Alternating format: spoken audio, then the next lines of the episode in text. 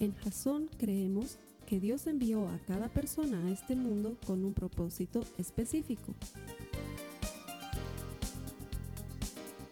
Nuestra misión es ayudarte a que tengas una relación personal con Jesús y a través de ella encuentres ese propósito para tu vida. Queremos ayudarte a alcanzar ese propósito. Es nuestra oración que este podcast te ayude a tener visión, a tener jazón.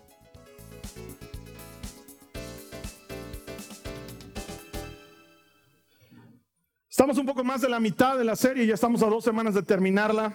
Hemos aprendido cosas importantes para tomar predecisiones porque, seamos honestos, la mayor parte de nosotros, y no todos, somos malos decidiendo. Y no hay nada peor que decidir eh, de golpe, decidir en, en caliente. No tomamos buenas decisiones cuando lo hacemos así, pero cuando predecidimos, cuando elegimos con anticipación lo que vamos a hacer y luego solo nos mantenemos en esa decisión, Estamos caminando por un camino diferente, un camino seguro. Unos días atrás estaba leyendo un artículo en la, revista Forbes. Este artículo era bastante antiguito. Era un artículo del 2007, ya 16 años de antigüedad. Lo estaba leyendo y este artículo decía esto que era bien interesante. Dice que en ese entonces, 2007, diariamente tú y yo estábamos expuestos más o menos a más de 5 mil anuncios publicitarios en un día. El año 2007, ¿sí? Esto es, para ponerte en contexto, lo que veías en la tele, tal vez algo que escuchabas en la radio, tal vez algo que veías o leías en el periódico, porque sí había gente que lo hacía el 2007, una valla publicitaria en la calle, no lo sé, más o menos 5 mil anuncios publicitarios al día en 2007. Entonces me puse a investigar cómo es ahora que el mundo ha cambiado tanto. Y ahora, después de la pandemia, y unos años más tarde después de la pandemia, con las redes sociales y el Internet, este número se ha duplicado y ahora tú y yo estamos expuestos a más de 10 mil anuncios publicitarios en un día y no nos damos cuenta. El mundo quiere que consumamos. Eso es a lo que nos quiere llevar, a consumir, a tener, a acumular más, más, más. Y quizás hasta te hayas, hayas pensado que tu celular, no sé, está como que embrujado, como que hay algún tipo de hechicería detrás de ese aparato. Porque tú estabas en el almuerzo charlando con tu esposo, con tu esposa, de algo normal. Y tu esposo te comenta así, como la fulana que viajó a Italia, y tú dices, ay, qué lindo. Yo algún día quisiera ir, sueño con conocer Venecia. Y un poquito charlan de eso. Terminan de almorzar, te vas a descansar, abres tu Facebook y de pronto viajes a Venecia, precios baratos. Búsquenos, agencia de viajes. Y tú dices, ¿de cómo? Qué raro. Parece que me estaría escuchando. No voy a ahondar en el asunto, solo quiero decirte que como eso son diez miles los anuncios que durante todo el día te bombardean para que consumas, para que tengas más, para que acumules. Porque el mundo quiere que vivamos de esa manera. Es más, las cosas antes, y te estoy hablando de antes, muy antes, de la época de mis abuelitos. Las cosas antes estaban hechas para ser duraderas, para que te duren para siempre. Si tú consigues hoy en día una radio de transistores de la época de tus abuelitos, y la enchufas y la enciendes, funciona. Sigue, sigue captando ondas de radio. Probablemente tú como yo alguna vez hayas visto en la casa de tus abuelos una caja de metal que la usan como costurero, pero que aparentemente era en algún momento una lata de galletas. ¿Sí? Nunca hemos visto las galletas, pero la caja ha durado para siempre. ¿Sí? Porque antes las cosas se hacían para durar. Hoy las cosas se hacen para que sean desechables, para que tengas que comprar el siguiente reloj, el siguiente celular, el siguiente auto. Tú te apoyas mucho sobre el costado de tu auto y se hunde. ¿Por qué? Porque quieren que te compres otro, quieren que no dure para siempre. Antes las cosas estaban pensadas de una manera distinta y hoy están pensadas para que consumamos. Y nos quieren convencer de que tener más y acumular más es mejor. Pero para el Señor las cosas son diferentes. Por favor, acompáñame a la palabra de Dios. Vamos a leer lo que está en Hechos en el capítulo 20, en el verso 35. Si me puedes acompañar, por favor. Dice, está hablando Pablo y dice, y he sido un ejemplo constante de cómo pueden ayudar con trabajo y esfuerzo a los que están en necesidad. Deben recordar las palabras del Señor Jesús. ¿Me ayudas a leer esta parte? Dice, hay más bendición en dar que en recibir. Dice que las palabras del Señor Jesús son, hay más bendición en dar que en recibir. Eres más feliz cuando das que cuando acumulas. Porque Jesús ve las cosas diferentes. ¿Por qué? Porque Él es un dador por excelencia y Él sabe, porque lo vive, que es más feliz la persona cuando da, es más dichosa, está más satisfecha, está más completa cuando da que cuando recibe. Y entonces, préstame atención a esto, pareciera ser que el problema es que muchos de nosotros queremos ser generosos, pero no tenemos lo suficiente como para ser generosos. Sentimos que no tenemos lo suficiente como para dar y ser generosos y que nos va a faltar y lo vemos como un problema porque muchos de nosotros decimos, yo quisiera ser generoso, pero vivo al día. Ese parece ser el problema, pero déjame decirte que no lo es. Para ser generoso, no necesitas tener mucho, porque la generosidad es un estado del corazón. Entonces la idea de que necesito más para ser generoso en realidad está equivocada. Y muchas personas piensan que ser generoso es algo espontáneo, pero la generosidad es intencional. Es algo que hago planificadamente y hoy lo vamos a comprender mucho mejor. Y quiero que te lo voy a ilustrar, mejor dicho, con algo para que tú me entiendas por qué me refiero a que la generosidad necesita un plan. Eh, un par de semanas atrás, no mucho tiempo atrás, estaba yo en San Miguel, que es una zona muy conocida aquí en la ciudad de La Paz, y dejé estacionado mi auto. Ustedes se van a ubicar en esa esquina donde hay una tienda que se llama Casa Ideas, ¿sí? Mención no pagada. dejé ahí mi auto me bajé y se me acercó una viejita que estaba agarrando una taza de plástico de esas en las que viene margarina, ¿sí? Estaba vacía la taza y se me acerca y me dice, joven, regálame. Y me partió el alma ese momento. Ese momento me sentí muy conmovido, la vi muy viejita. Apenas caminaba. Yo no suelo andar con dinero en efectivo, no me gusta andar con dinero en efectivo, pero en ese momento tenía 20 bolivianos, en mi billetera, que es un poco más de dos dólares. Sí, eso es lo que tenía en mi billetera. Entonces saqué mi billetera, vi que tenía 20 bolivianos, saqué los 20 bolivianos y se los di, los puse en su taza. Gracias, papito, me dijo, y apareció una guagua, una, una, niñita, no sé de dónde. Apareció corriendo y me dijo, para mí más. Y yo ya no tenía. Pero saqué, yo soy un buen señor de los 1940, utilizo un monedero, saqué mi monedero, tenía monedas allá adentro y saqué unas cuantas monedas y se las di a la niña. Y en lo que la niña recibió las monedas, apareció otro chiquito y me dijo, a mí más. Y ya no tenía, le di las últimas monedas y de pronto fui invadido por una decena de niños y señoras y chicos que me decían, para mí más joven, para mí más joven. Y yo, porque no tenía más. No tenía más. En ese momento, mi corazón me dice, lo has hecho bien, has sido generoso. Pero la verdad es que no he sido generoso. He dado. Dar no está mal. Dar es bueno. Pero ser generoso es algo más allá todavía. Los generosos tienen un plan. Dar es algo espontáneo, algo que nace en mi corazón, pero no necesariamente significa que sea generoso. Y ese es el problema, que cuando no tienes un plan para ser generoso, sientes que no te alcanza porque sale una señora y un chiquito y otro señor y luego sientes que no tienes para todos y abandonas la idea de ser generoso porque nunca voy a poder satisfacer las necesidades de todos. Pero ser generoso no tiene que ver con eso, tiene que ver con algo mucho más profundo y sin embargo al mismo tiempo más sencillo. Quizás hayas escuchado alguna vez la expresión, vamos a tirar la casa por la ventana.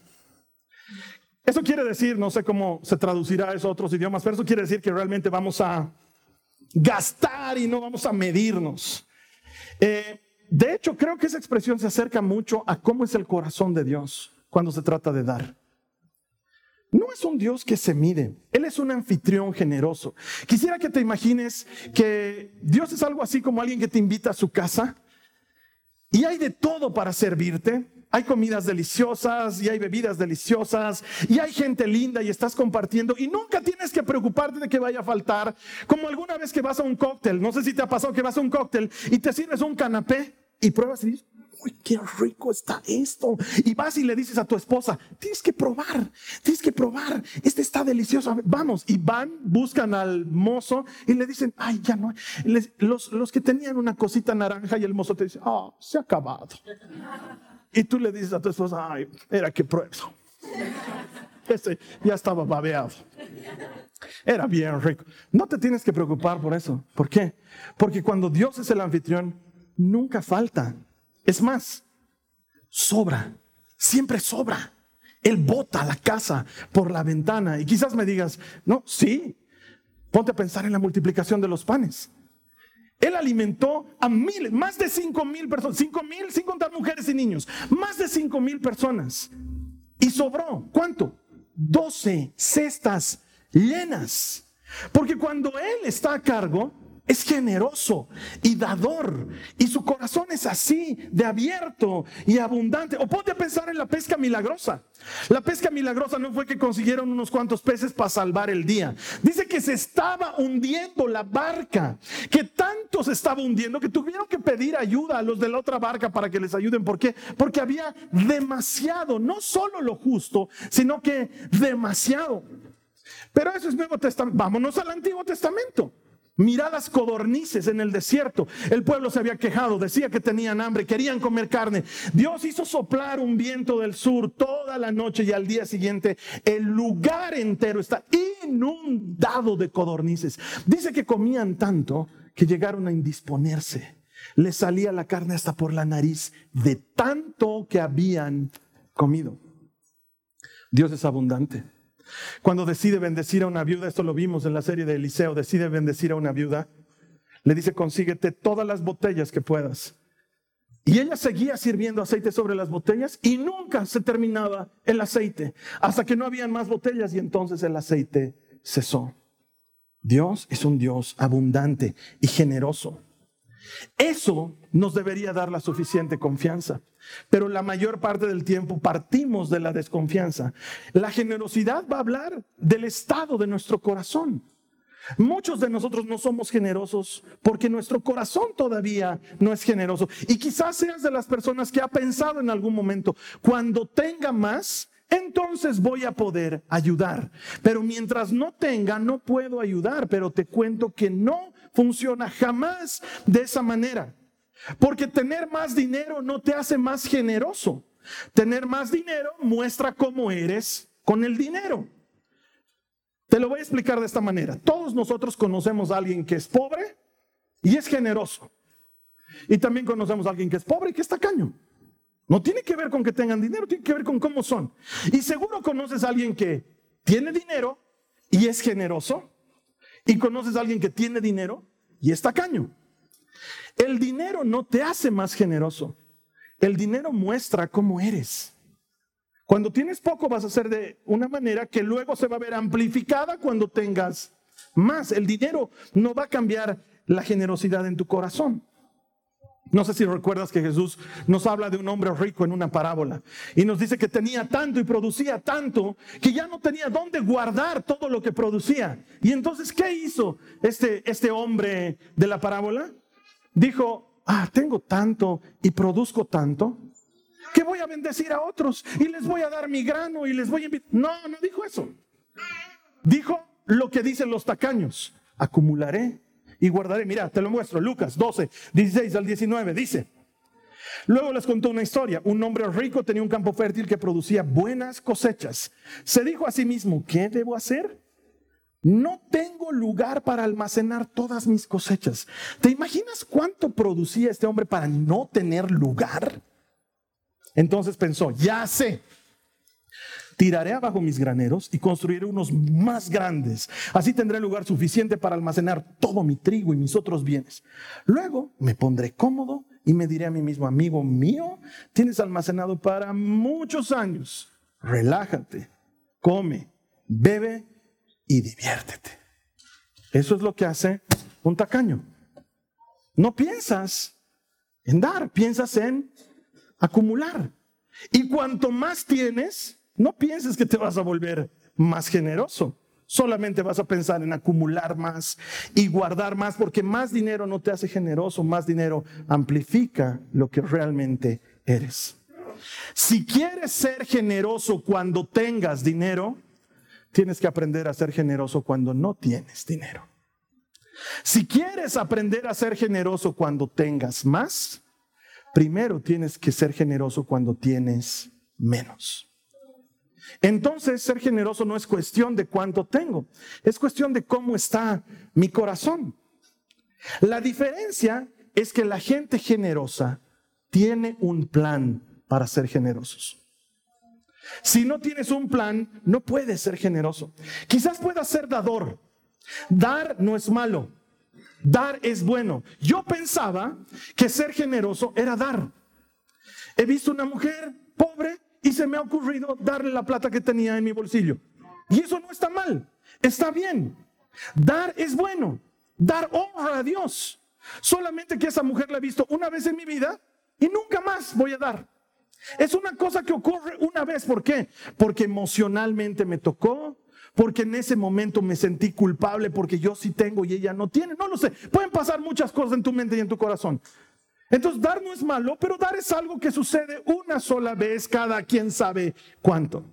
Pero si has estado con nosotros las últimas semanas, has aprendido que una de las predecisiones que tenemos que tomar es la de ser consistentes. Una persona consistente es aquella que hace siempre lo que los demás hacen ocasionalmente. Y entonces habíamos aprendido que el verdadero éxito consiste en hacer consistentemente lo que otros hacen ocasionalmente. Si yo doy ocasionalmente, no es malo, pero hay algo mejor. Tener un plan para ser consistente, para que en lugar de ser un dador, yo sea alguien generoso, que sea algo que yo hago consistentemente. Y para eso necesito un plan. Porque de otra manera, mi estilo de dar solo obedece a las circunstancias. Te pongo ejemplos. Sale una campaña aquí en la iglesia. Empezamos a recolectar, como alguna vez hacemos, zapatos o mochilas o ropa. Y entonces esa campaña toca tu corazón y dices, ay, y en la casa estamos teniendo ahí acumulado y no estamos usando. Daremos y traes a la iglesia y das y es bueno y le da gloria a Dios. Pero si no hacemos otra campaña, nadie da. Porque solamente eres dador, pero todavía no eres generoso. O ves en la televisión algún periodista que entrevista a una persona y dice, vamos a conocer la triste historia de Rosario. Y pone la música, Rosario vivía tranquila y feliz en su domicilio hasta que una noche una luz se llevó su casa. Ahora está viviendo en la calle, tiene tres hijos pequeños y no tiene que comer. Te toca el corazón. Entre la realidad y la música dices, ah, yo puedo ayudarla. Ves un número de WhatsApp, escribes, quiero dar 200 bolivianos y tengo ropita para niños y te aceptan y das y te sientes bien, porque hay más alegría en dar que en recibir. Y no es malo. Y bendices a esa mujer y le das gloria a Dios. Hasta quién sabe cuándo. Porque las campañas no son todo el tiempo.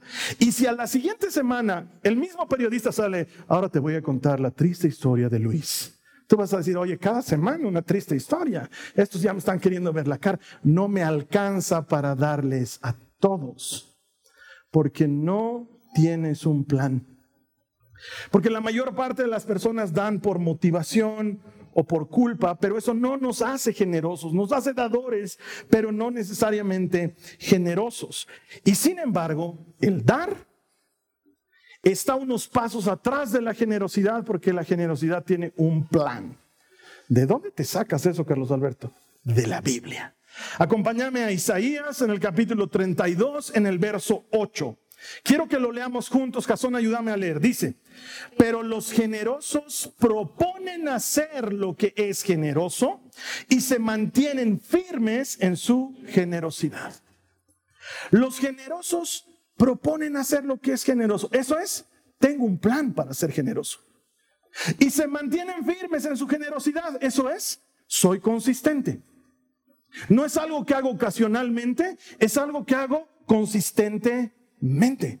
¿Te das cuenta que hay una diferencia? No había sido lo mismo. Una persona generosa se propone hacer el bien con un plan y lo vuelve consistente para que en el tiempo siga siendo generosa. Eso marca toda la diferencia. Yo te voy a decir algo. ¿Por qué la gente tiene problemas en sus finanzas? Porque no tienen un plan. No tienen un plan ni para gastar, ni para ahorrar, mucho menos para ser generosos. Reciben, gastan sin planear y viven arañando el resto del mes, porque no tenían gastos planificados, no tenían ahorros planificados, mucho menos les queda para ayudar, porque no lo han planificado. Entran en un círculo vicioso. Ese círculo vicioso más o menos es este. Trabajo y recibo un ingreso, pero gasto más de lo que gano. Y como gasto más de lo que gano, me asusto, porque no voy a llegar a fin de mes. Y consigo plata de otro lado. Me presto, hago alguna cosa ahí que no está de lo más normal. Y entonces la siguiente vez que gano plata, cubro deudas, queda un hueco, me asusto, busco otra tierra para tapar ese hueco. Y entro en el ciclo otra vez, gano plata, no me alcanza, consigo de otro lado y luego tengo puras deudas. Y como dice el famoso y célebre profeta andino Manuel Chazarreta, todo mi dinero lo tengo invertido en deudas. ¿Por qué no te alcanza? Porque tienes huecos. ¿Y por qué tienes huecos? Porque no tienes un plan. ¿No tiene lógica lo que estoy diciendo? El problema es que no tenemos planes. Y ese círculo vicioso nos está ahogando. Y si no tienes plan para tus gastos, mucho menos te va a alcanzar para ser generoso. Pero Dios tiene un plan. ¿Cuántos dicen amén? Dios tiene un plan. Y yo puedo predecidir tomar su plan y hacer lo mío porque sabemos que Dios no se equivoca. La semana pasada habíamos aprendido, porque soy discípulo, porque predecidido buscar a Dios con todo mi corazón, voy a ponerlo primero. Voy a buscar con todas mis fuerzas poner al reino de Dios primero y por encima de todo. Eso es lo que había predecidido la semana pasada. Es parte del plan de Dios. Cuando tú lo pones primero a Él, Él bendice todo lo que viene después. Mira lo que dice Malaquías en el capítulo 3, en el verso 10. Dice, traigan todos los diezmos al depósito del templo para que haya suficiente comida en mi casa. Antes que todas las cosas, trae primero el 10% de tus ingresos al templo para que no falte comida en mi casa. Ahora, cuando yo era adolescente, yo conocí a Cristo cuando tenía 14 años. Y una de las primeras cosas que escuché cuando conocí a Jesús era la dinámica de la economía en el reino. Y tenía 14 años y decidí desde esa edad que yo iba a darle al Señor mi diezmo. Pero ¿de qué das diezmo a tus 14 años? De las pipocas que tenía, porque yo no trabajaba y mi papá lo máximo que me daba era para mis pasajes, para pagar el transporte público de la época. Cuando tenía 14 años, estoy hablando hermanos de más de 30 años atrás, con cinco pesos estaba servido en la semana. Entonces mi papá me acuerdo que me daba más o menos cinco pesos cada semana. Pero yo qué hacía? Fraccionaba esos cinco pesos y 50 centavos los guardaba. Y cuando llegaba fin de mes, había guardado mis 50 centavos de cada semana. Entonces tenía dos pesitos de ofrenda, de diezmo. Y donde yo asistía, la ofrenda se daba en una lata. Entonces cuando tú depositabas tu ofrenda, sonaba. Entonces mis monedas sonaban clac, clac, y todo el mundo sabía que el Carlos Alberto está dando sus diezmos. ¿Sí? Ahora te digo, a mis 14 años, no era gran problema. El problema ha comenzado cuando ya he tenido 17, 18, porque desde chiquito yo era muy emprendedor y muy negociante y me buscaba la manera de ganarme la vida. Entonces, a esa edad yo era un gamonal. Andaba con 200 pesos en mi billetera. ¿Por qué? Porque daba clases, porque daba cursos, porque hacía dinámicas, me ganaba platita, guardaba en mi billetera. A fin de mes tenía 200 pesos. Yo invitaba a los amigos. Y entonces me acuerdo que ahí, ah, ya era diferente. Una cosa es darle 50 centavos al Señor, otra cosa es darle 20 pesos. Era como que, uff, eso está un poco exigentito, está el Señor, ¿no? O sea, un poco exigentito. Se ha puesto más complicado cuando he sido adulto y he empezado a ganar un sueldo. Y ganaba dos mil bolivianos, ganaba tres mil bolivianos y, oye, esto ya está serio, no hay que darle 300 pesos, está medio. A ver un ratito, Señor. Lo que me estás diciendo es que ponerte primero a ti significa que en mis finanzas tengo que organizar mi vida alrededor de ti. Ajá. De eso se trata, Carlos Alberto todavía no me hace lógica, Señor, porque lo que me estás queriendo decir es que yo tengo que aprender a confiar, que en el mes voy a estar más tranquilo con 90% habiéndote dado 10 que con 100%. de eso se trata, que aprendas a confiar en que cuando me das el 10%, yo administro tu 90%. Pero cuando no me das, tú lo administras todo. La verdadera confianza está en que yo me haga cargo. ¿Puedes? Mira lo que dice Malaquías. En el mismo verso 10 del mismo capítulo 3 dice, si lo hacen, porque sabe que puedes no hacerlo. Pero si lo haces, dice el Señor de los ejércitos celestiales, les abriré las ventanas de los cielos. Derramaré bendición tan grande que no tendrán suficiente espacio para guardarla. Oye, se parece al de la parábola de hace rato solamente que a la inversa. Y luego dice, inténtenlo. Y en el único lugar de la Biblia en el que vas a encontrar esto, dice, pónganme a prueba. Pónganme a prueba. Ponme a prueba. Es un reto. Haz la prueba. Haz la prueba si poniéndome primero a mí, no te bendigo yo después. Haz la prueba así, dándome primero el 10%, luego no bendigo yo todo lo demás que hagas. Y quizás alguien ahorita me diga, Carlos Alberto, eso me suena al evangelio de la prosperidad. No, no, no, hermano, no me estás entendiendo. No te estoy ofreciendo el auto, ni la casa nueva, ni el bien. No te estoy ofreciendo nada de eso. Te estoy diciendo que si pones a Dios en el primer lugar, todo lo demás se va a ordenar debajo de él. Eso no es evangelio de la prosperidad, es evangelio de la generosidad.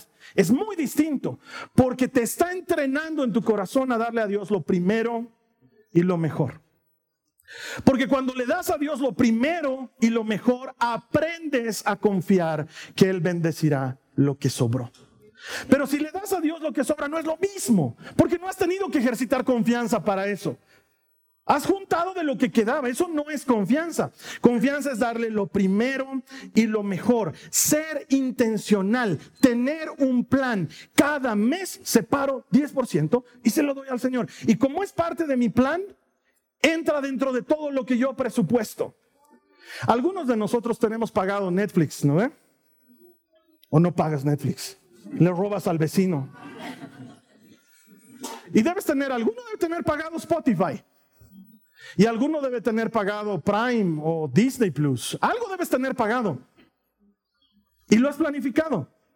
Y algunos lo tienen en débito automático. Tu tarjeta lo descuenta. Si puedes hacer un plan para eso, ¿por qué no podrías hacer un plan para el otro? Para apartar 10%. Y para ser locos. Y apartar una parte para ser generoso. Planificado. Planificado. No porque me ha motivado una charla, no porque me ha motivado un mensaje en la tele, sino porque es mi plan que cada mes voy a ayudar con esto. Por poco que sea. A mí me suena a un plan.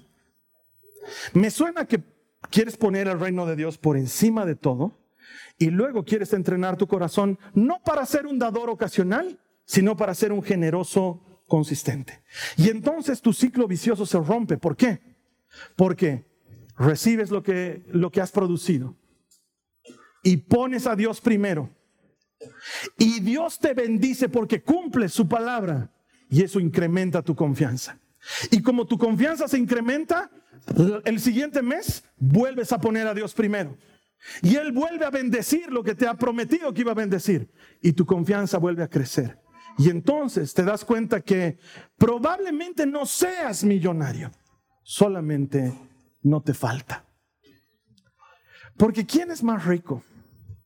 ¿El que tiene mucho o el que no necesita nada? Y él dice, ponme a prueba, pero ten un plan. Entonces predecido, lo decido con anticipación, pongo a Dios primero. Y a Dios le doy lo primero y lo mejor, y así Él bendice lo que me sobró. Es más, el plan te lo puse ahí en las notas de la prédica. Puedes buscarlo ahorita. Primer paso del plan, pongo a Dios primero. Es algo que he calculado. No es algo que sucede espontáneo, lo he calculado. Segundo, soy intencional en dar. Aparto intencionalmente algo para dar. Comenzá con algo, comenzá con lo que sea.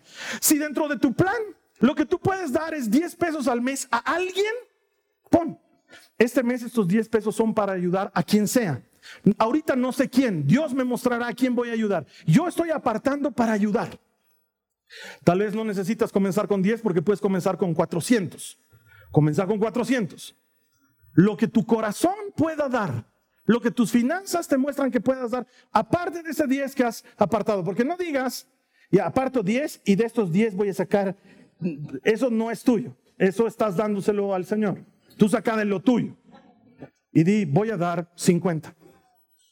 Si ese mes no han habido oportunidades de enseñar, de, de ayudar, perdón, esos 50 se acumulan para el siguiente mes. El siguiente mes vuelves a separar 50, solo que ahora ya tienes 100 y dejas que el Señor te guíe.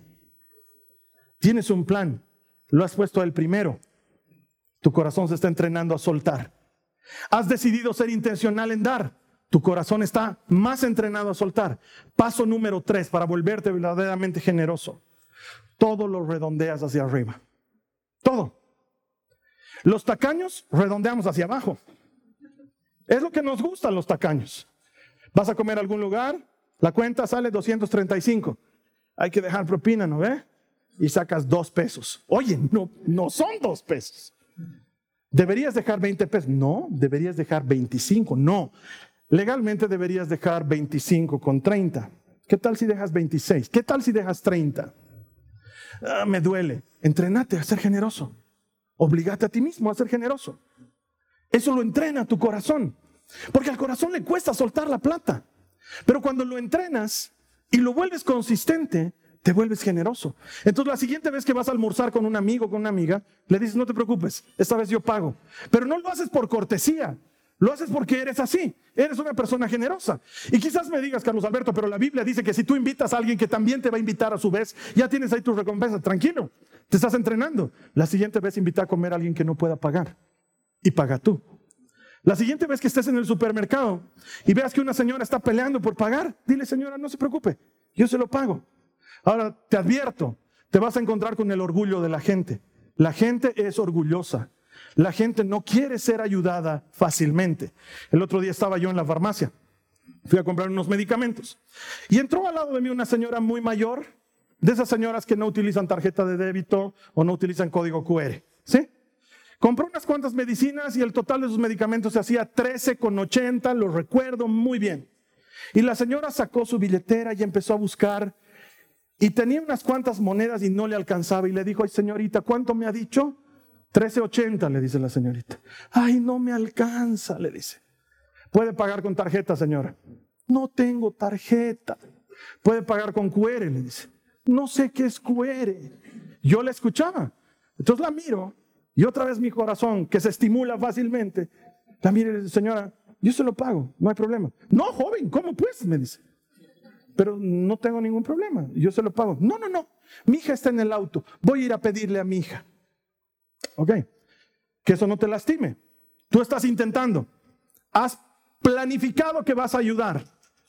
No dejan que ayudes, no te preocupes, eso se acumula para ayudar al siguiente. No sabes a qué te va a guiar el Señor. Quizás un par de meses después, habiendo guardado de dos o tres meses lo que intencionalmente habías planificado para dar con generosidad, de pronto Dios te dice, dáselo a esta persona. Y tú estás en tu oficina y una de las chicas de la limpieza está pasando por ahí y el Señor te dice, dáselo a ella. Señor se va a ofender, dáselo a ella. Entonces la llamas y le dices, Betty, perdóname, pero te quiero dar estos 50 bolivianos y te los reciba y hagas la diferencia en su vida con 50 bolivianos. ¿Por qué? Porque no eres una persona que da por emoción, no eres una persona que da ocasionalmente. Has planificado dar. Y como te estás entrenando poniendo a Dios primero, y como te estás entrenando planificando dar, y como te estás entrenando redondeando siempre hacia arriba y nunca hacia abajo, en menos de lo que te imaginas, eres generoso. Ya no es algo que te cuesta, ya es quien eres. Y cuando sabes quién eres, sabes lo que tienes que hacer. No está mal dar, hermanos. Es bueno dar. Honra a Dios. Pero es mucho mejor ser generoso. Tu corazón ya no está amarrado. Tu corazón es libre y lo hace con un propósito.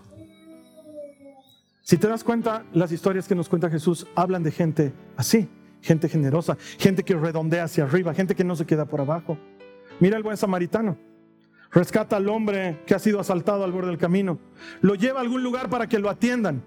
Paga por lo que lo van a atender, por adelantado. Pero lo redondea hacia arriba. ¿Qué le dice? Voy a volver de aquí a unos días. Y si has gastado algo de más, te lo voy a pagar. Porque podía haberle dicho, te lo estoy dejando, no sé quién será, no sé si familia tendrá, cuando despierte quizás hable, si gasta de más, cobrarle, debe tener su platita. No, lo redondea hacia arriba. Míralo a Saqueo. ¿Se acuerdan de Saqueo? Saqueo era un nombre chiquitín, un nombre chiquitín era, ¿se acuerdan? Se encuentra con Jesús y su corazón cambia. Saqueo podía devolver lo que había robado, pero no, lo redondea hacia arriba. Señor, si alguien le he robado, le voy a dar cuatro veces más. Porque el que quiere ser generoso entrena su corazón para ir un poco más lejos cada vez. Así que Jason, yo quiero lanzarte un reto. ¿Qué tal si predecides poner a Dios primero y luego predecides reservar algo para ayudar? Y luego te transformas en una cazadora, en un cazador. Sales a la casa. Cada que sales, ¿dónde estés? Anda mirando, ¿a quién puedo ayudar? Este tiene cara de, pero no. Deja que sea el Espíritu que te guíe. Y cuando el Espíritu te diga, aquí, tú da lo que has planificado dar. Dalo. Y di, listo, Señor. Meta cumplida. Y te preparas para la siguiente oportunidad. Y luego el tiempo va a haber pasado. Y tú has sido consistente. Porque la meta no es ser perfectos, la meta es ser consistentes. Y luego de un tiempo te das cuenta que eres alguien generoso. Que dar no es algo ocasional en tu vida, sino que es parte de tu personalidad. Eres alguien generoso. Si ese es tu deseo, vamos a orar. Si te das cuenta, hemos avanzado bastante en predecisiones.